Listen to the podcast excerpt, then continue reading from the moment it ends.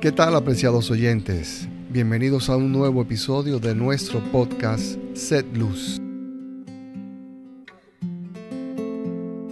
En este cuarto episodio comentaremos sobre la parábola El siervo malvado. Decía Jesús a sus discípulos, el reino de los cielos es semejante a un rey que quiso ajustar cuentas con sus siervos. Al empezar a ajustarlas, le fue presentado uno que le debía diez mil talentos. Como no tenía con qué pagar, ordenó el Señor que le fuese vendido él, su mujer y sus hijos y todo cuanto tenía, y que se le pagase. Entonces el siervo se echó a sus pies y postrado le decía, Ten paciencia conmigo, que todo te lo pagaré. Movido a compasión, el Señor de aquel siervo le dejó ir y le perdonó la deuda. Al salir de allí, aquel siervo se encontró con uno de sus compañeros que le debía cien denarios. Le agarró y ahogándole le decía, paga lo que debes. Su compañero cayendo a sus pies le suplicaba, ten paciencia conmigo que ya te pagaré. Pero el siervo no quiso, sino que fue y le echó en la cárcel hasta que pagase lo que debía. Al ver sus compañeros lo ocurrido, se entristecieron mucho y fueron a contar a su señor todo lo sucedido. Su señor entonces le mandó llamar y le dijo, Siervo malvado, yo te perdoné a ti toda aquella deuda porque me lo suplicaste. ¿No debías tú también compadecerte de tu compañero del mismo modo que yo me compadecí de ti? Y encolerizado su señor, le entregó a los verdugos hasta que pagase todo lo que le debía.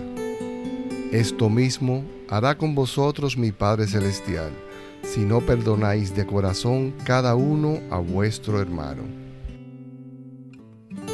Aunque la escena mostrada en esta parábola contiene elementos que afortunadamente han quedado en el pasado, como la venta de la esposa e hijos, no obstante mantiene gran vigencia en nuestros días, de manera especial en los ambientes laborales, donde encontramos a supervisores de todos los niveles que actúan con extrema dureza en la corrección de sus supervisados. Sin embargo, cuando son ellos los que por error provocan problemas que afectan los resultados, esperan ser tratados con empatía y tolerancia. Se apoyan en la teoría muy acertada de que los errores son las mayores fuentes de ideas innovadoras, que además alimentan la experiencia de las personas y las hacen mejores. Pero solo lo aplican cuando se trata de defender sus acciones. Es como si este beneficio fuera exclusivo para ellos y no aplicara a los demás. A sus colaboradores les está prohibido equivocarse.